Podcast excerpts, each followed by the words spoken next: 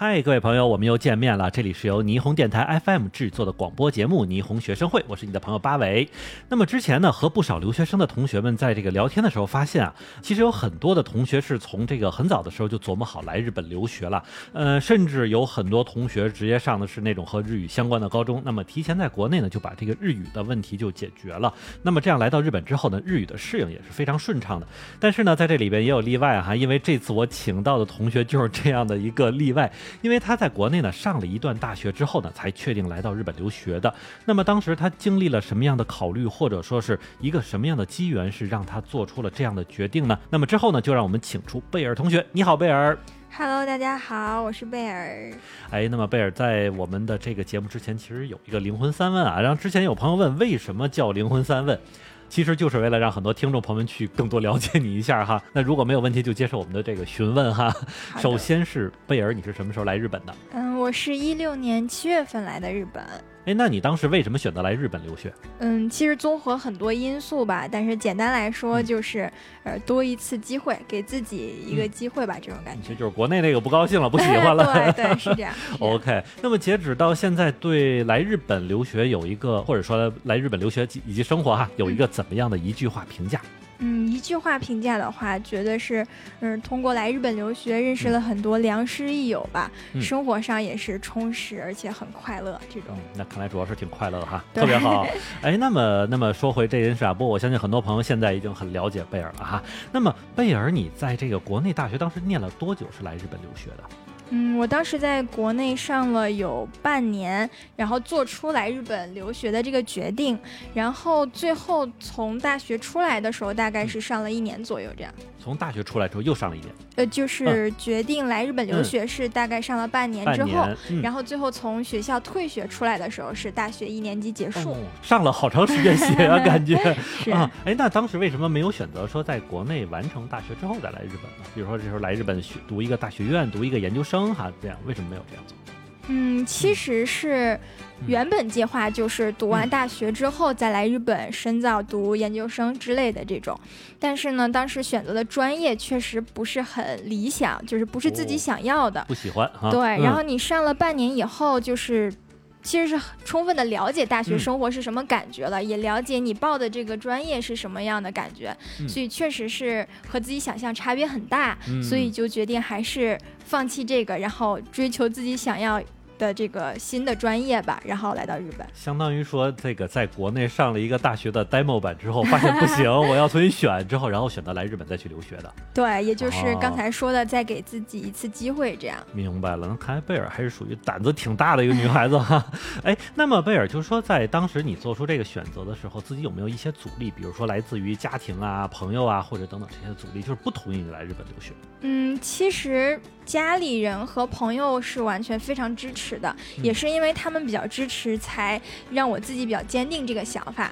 嗯，阻力的话，其实我自身有很多担忧，比如说，呃，去一个完全陌生的国家呀、城市啊。哎，你当时日语是完全不会的状态吗？对，就是决定来日本的时候是日语一点都不会，嗯嗯，所以自身的担忧比较多吧，家里人没有。哦，那那时候你自己了解日本吗？因为我总感觉很很多女孩子还是对日本挺了解的，旅游啊，然后很多化妆品也是日本的，对吧？很多这个动漫形象也是日本的。那时候你很了解日本吗？我的了解可能就局限于化妆品吧，因为我是没有 来过日本旅游的，其实是不太知道。那你来日本留学的第一下，也就是你来日本的第一次。对，第一次，那还得重申一下我刚才说的，贝尔是一个胆子很大的小姐姐。哎，那么贝尔觉得，就是当你做出这个决定的时候，哈，呃，你也刚才说了，你最大的这个担心其实就是对这呃怎么说，对这个生活环境的不了解。那么在这之外，比如说像更实际一些，像日语，或者说是像这个，比如咱说租房子啦，然后这个周边的人的环境，那么有没有非常确定的，就是说非常具象化的一些这种担心呢？嗯，其实像租房这种细节，我当时都没考虑，只要是担心说能不能沟通，再一个个就是目的是来考学嘛，嗯，那嗯。能不能考到一个就是自己觉得理想的学校，这种担心是有的。哦，那主要其实还是在学习本身上。对，哎，那你当时是有没有找到一些，就算是中介机构吧，嗯嗯嗯。一些中介机构或者一些呃可以问的朋友，然后来去了解一下怎么上这个学，然后以及说那些生活方面的事儿。嗯，其实有在那个贴吧啊什么，当时 这都是呃五呃五六年前以前的事儿了。信哈，那个时候。然后有 嗯查一些，然后真的有说来日本留学，然后办签证啊，找语言学校什么的，嗯就还是找了中介帮忙代办这样。哦，对，也好像因为好像自己也没有办法直接办吧，我记得。嗯，现在的话好像还好，因为嗯五六年前的话，感觉大多数还都是选择通过中介要稳妥一些这样。哦，是这样。那最后你在国内有没有上上这个语言学校？呃，不能叫语言学校了，在国内叫上日语班儿哈，有没有这个过程？嗯，对，就像嗯刚才提到的是，上了大学半年以后决定想要来日本，嗯从那之后呢，就是在大学附近找的这个中介，然后这个中介呢，嗯就是有这个开日语的培训，在那里有哦上了一一段时间，半年左右。是一条龙服务是吧？对对，国内培训嗯日语，然后帮你办签证，再送到日本语言学校，这样。哎，那还是挺好的。其实有时候啊，咱也一说中介啊，总感觉人挺坏的。其实不是，人家真的是会把整个服务去给你做得很好。因为我其实当时，我记得我来的时候，因为我不是这个学生哈，因为我我没有这个留学过程，我当时就是说来这边去这个工作，所以当时从一些这个，因为这事儿就跟人家没有业务关系了。嗯，但是就是从一些怎么办手续啊，或者在日本生活一些需要注意的地方，其实我觉得，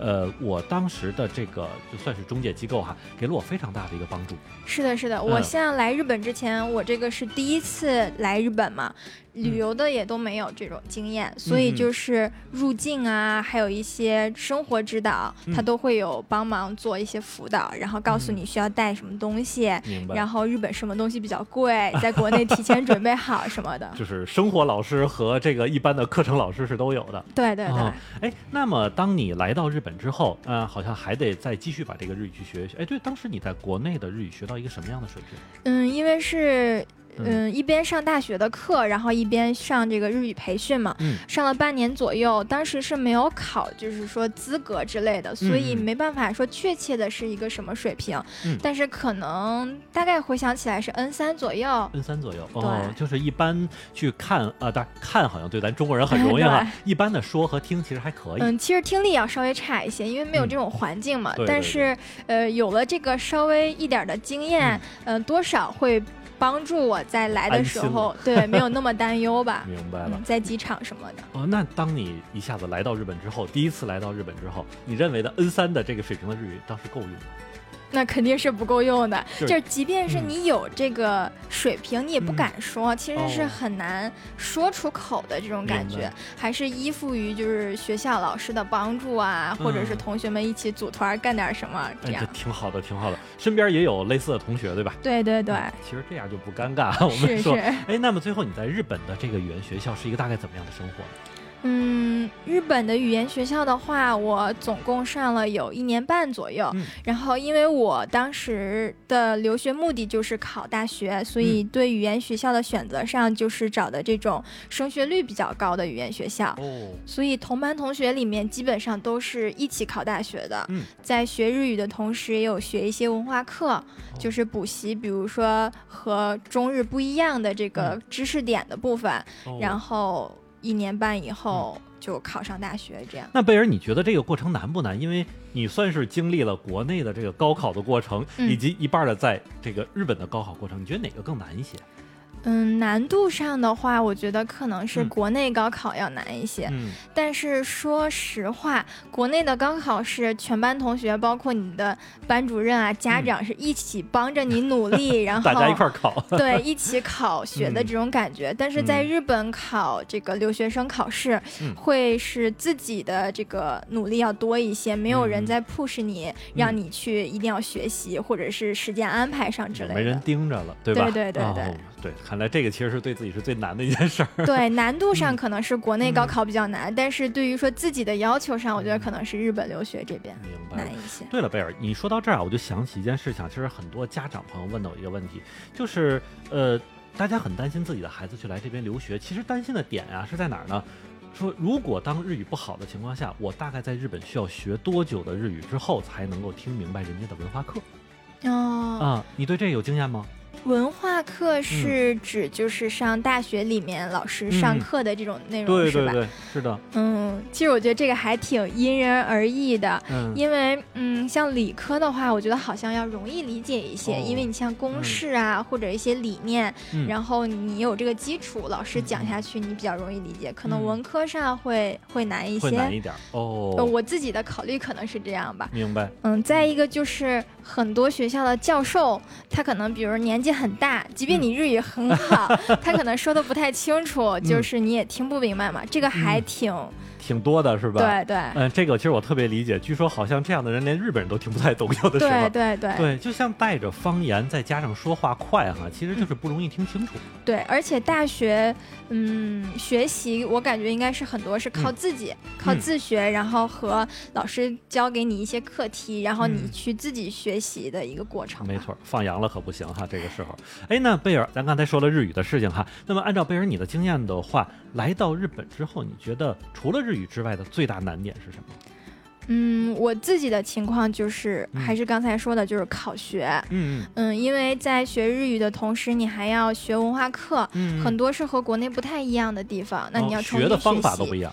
对，就是哦考点不一样。哦比如说国内有一些，呃，因为咱们中国很大，嗯有一些地方可能他不学这个微积分或者是什么，但是日本嗯考的很多，哦，那你是不是这一块儿就要重新学起来？对对，听说是这样，而且好像他的那个知识点，因为考的点不一样嘛，知识点咱可能以前没有想到过还有这个方向，对吧？对所以这时候考的时候就要重新再做一遍。对，而且。嗯如果有考过那个留学生考试的同学也知道，那个留考它，嗯嗯是比较固定思维的，就很多都是填空，嗯就是一道大题，他把这个过程都已经规定好了，然后把其中几个空挖掉。嗯就是你有别的思路想解这道题，能解嗯出来、那也不行，必须按照他的思路把这个哦空填上才行。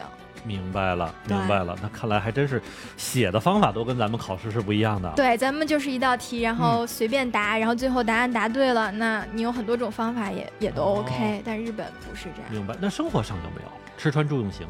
嗯，嗯。生活上的话，嗯，一开始因为是住学校的寮嘛，然后同学们也、宿舍 哈。对对对，宿舍，嗯。然后嗯。同学们也都是中国人，就像我嗯。刚才说的，我这个语言学校都是国人过来考大学哦。这种，嗯。所以同学交流上啊什么的，就基本上没什么哎难，那处。挺好的。其实有这样一个过渡啊，比那样生来要好很多啊。对对对，哦，哎，那贝尔是在这个中国上了这个半年多的大学，然后又来日本上了全部的大学。那么，如果咱们说对比起大学生活的话，贝尔觉得有什么不一样吗？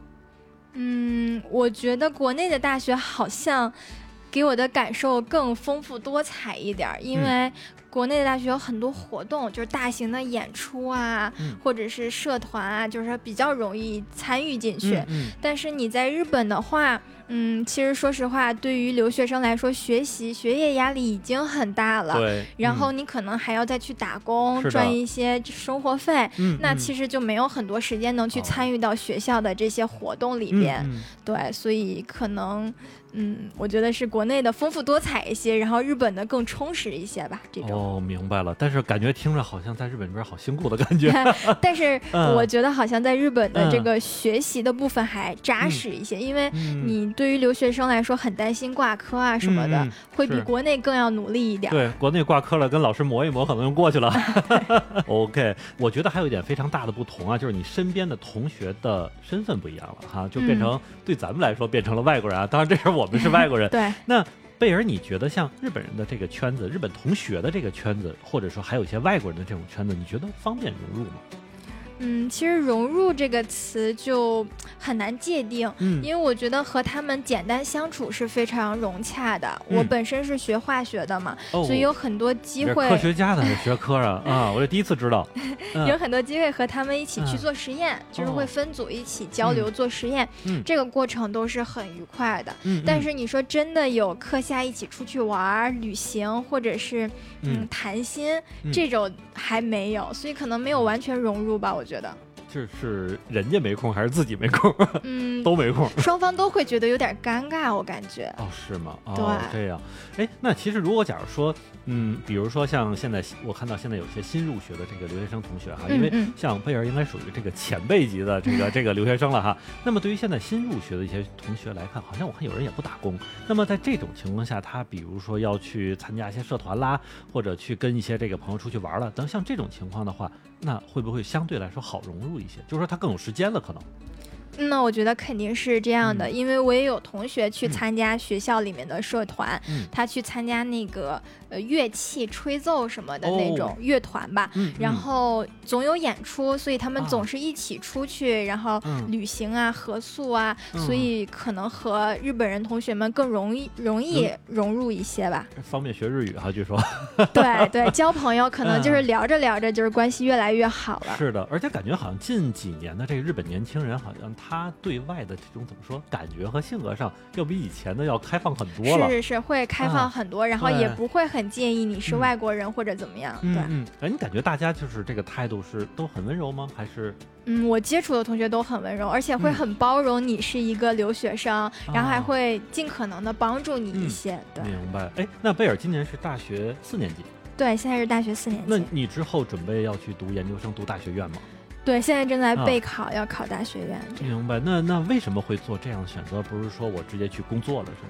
嗯，首先我觉得就是在日本的就业，嗯嗯，首我觉得是有一定难度的。如果要哦是说本科的话，嗯，嗯就是就业相关的，嗯就是和我现在学的东西相关的这个行业科学家行业就是 还得再高一点儿。有一些难度，所以想着再学的深入一些。嗯再一个就是因为大学学的是基础学科，想要就是再找一个更专门一点的方向，哦改变一个方向吧明。白？那能透露一下贝尔之后的方向吗？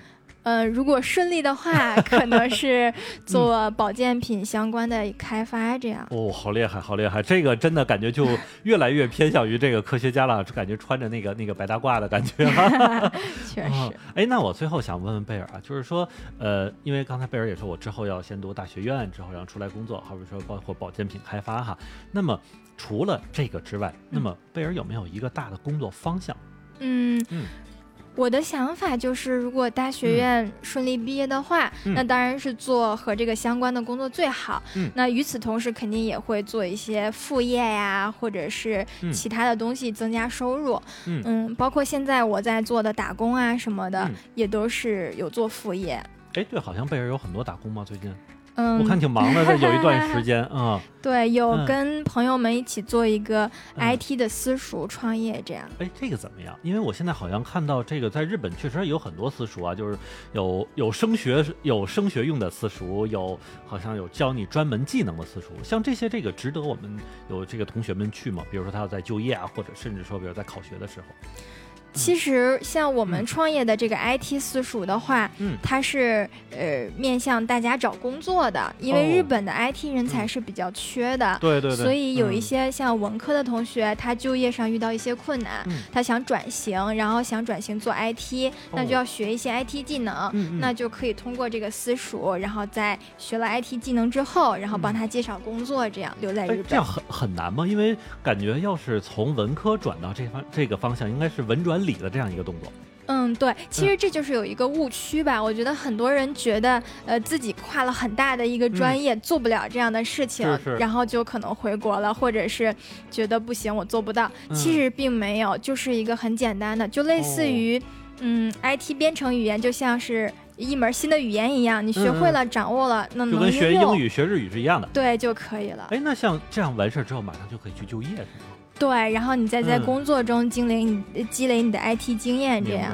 哎，那那贝尔，像你在现在你说的这个，呃，无论是创业也好，还是打工也好，哈，那么在这样的一个私塾里边，你是老师吗？还是？嗯，没有，因为因为我是呃化学出身的，我肯定嗯不能教人家编程嘛。嗯嗯，我就是做宣传这一块哦儿。，宣传这一块儿对，哎，那我倒是觉得贝尔，咱们可以下一次找一个机会哈，把整个私塾的这个呃这个内容吧，去给我们的这个留学生朋友好好讲一讲。因为其实我当时也很多收集到一些这个朋友的问题啊，就是说呃各种各样的私塾书，哎，能不能上，怎么样上，或者选怎么样一个适合自己的私塾，我觉得这还是挺重要的。当然有机会就一定跟大家分享。好的，哎，那特别谢谢贝尔啊，因为我刚才看了一下节目时间差不多了哈，因为我们这边还有几个听众的问题我们要去回答一下。呃，那么其中有一位名字叫做可丽饼没有芝麻的朋友说，我想让孩子去日本留学哦，看这是一个学生家长哈，但是他现在刚刚上小学啊，请问什么时候去最合适？好，这您想的有点早是吧？嗯，不过提好像应该是提前规划一下。贝儿对这个有经验吗？嗯，我身边的同学多数是要不然就初中毕业来日本读高中，然后考大学；要不然就是呃高中毕业来日本上大学，然后再就是最早就高中是吗？对对对，在之前的话，我好像还真的没太碰见过。是因为感觉要是初中以下的话，至少家长要跟着。对对对，因为小朋友的适应能力可能，虽然他日语可能会学得很快，但是他一开始没有朋友，可能会不会对他心理造成一些压力之类的？有道理。哎，说到这儿，贝尔，我也之前有一些那个家长朋友们经常问的一些问题啊，日本的学校里会有这个霸凌的问题出现？嗯，我是从大学开始上的嘛，大学以后你有听说别人是没有？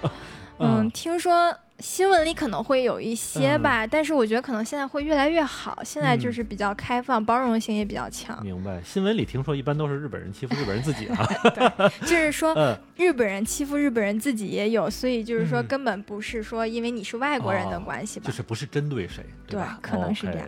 那么还有一位名字叫做熊猫黑白色的朋友问啊，就说现阶段毕业之后是留在日本找工作呢，还是回国去找工作？其实我觉得这事分人哈。对，首先就是看你自己喜欢哪个地方，再一个就是其实日本找工作和国内找工作，您可以同时进行嘛。那比如说你哪边找到一个适合自己，然后自己喜欢做的工作，那你就选择留在哪。两边都要是吧？对。不过其实我倒是觉得，就是说反正都在日本留学这么久了，其实不妨先在日本找一份工作哈，然后进入社会体验一下之后哈，这个整个的这个就算是留学的人生也是很完美的，也是不错的经验。是的。还有一个名字叫做 Sabrina 的朋友问说：“英语好对于在日本生活有帮助吗？”说：“太有帮助了。对，因为我知道有一些这个外国人其实一句日语都不会，就是有些欧美的人一句日语都不会，然后结果在这个日本生活还挺好的。当然，我觉得生活肯定是有帮助，但是你英语好的话，对你考学也很有帮助。对对，就业也特别有帮助。哎，贝尔是不是英语特别好？嗯，没有，还好还好，贝尔特别谦虚哈。最后一位名字叫做克晴的朋友，好像这个名字我记得是一个游戏里的哈。呃，他问想从日本买些东西寄回家，请问用什么方法？有没有什么不让寄的东西？呃，贝尔有给家里寄东西吗？嗯，这个经常寄，其实有给爸爸妈妈寄一些保健品啊什么的。嗯嗯，其实，在日本往回寄东西的话，它是可能会被收税的嘛。如果你寄很贵重的那种东西，嗯，我一般可能选择从邮局寄，或者是从那个呃顺丰快递寄。哎，顺丰也可以寄吗？这我还第一次听到。对，池袋那边也有代理店这样。哦，那个哪边会更推荐一点？其实我现在比较推荐顺丰，因为现在日本邮局改革，它所有那个寄海外的东西都要求在一个 app 里上面登录，自己打印，对吧？对，然后那个东西非常难用。嗯，对我打印过很多次，我我打印过很多次，也打印错过很多次，啊，特别费纸。对，所以那个改革完了以后，我觉得呃比较推荐在顺丰寄，比较方便。好吧，这而且会拿着东西直接去问一下人家，不让寄的就告诉你了。对对对，可能电池类，或者是现在好像国内查的比较严的是，那个辐辐射地区的一些药品。吃的不可以寄，明白。而且好像我记得有酒精类的，有这种高压气罐的，还有对带电池的。刚才刚才贝尔也说了，电呃不是说电池绝对不能寄，呃小安小毫安数的电池是可以的。对，这个就可以到时候让他问一下那个工作人员。好吧，特别谢谢贝尔啊，就给我们分享了这么多经验。我刚看了一下今天的节目时间呢，也已经差不多了。呃，特别谢谢贝尔，也特别感谢我们这个收音机前的听众朋友们，谢谢大家，谢谢贝尔。谢谢大家，下次再见。好的，那么我们在下周一的时候准时再见，谢谢大家。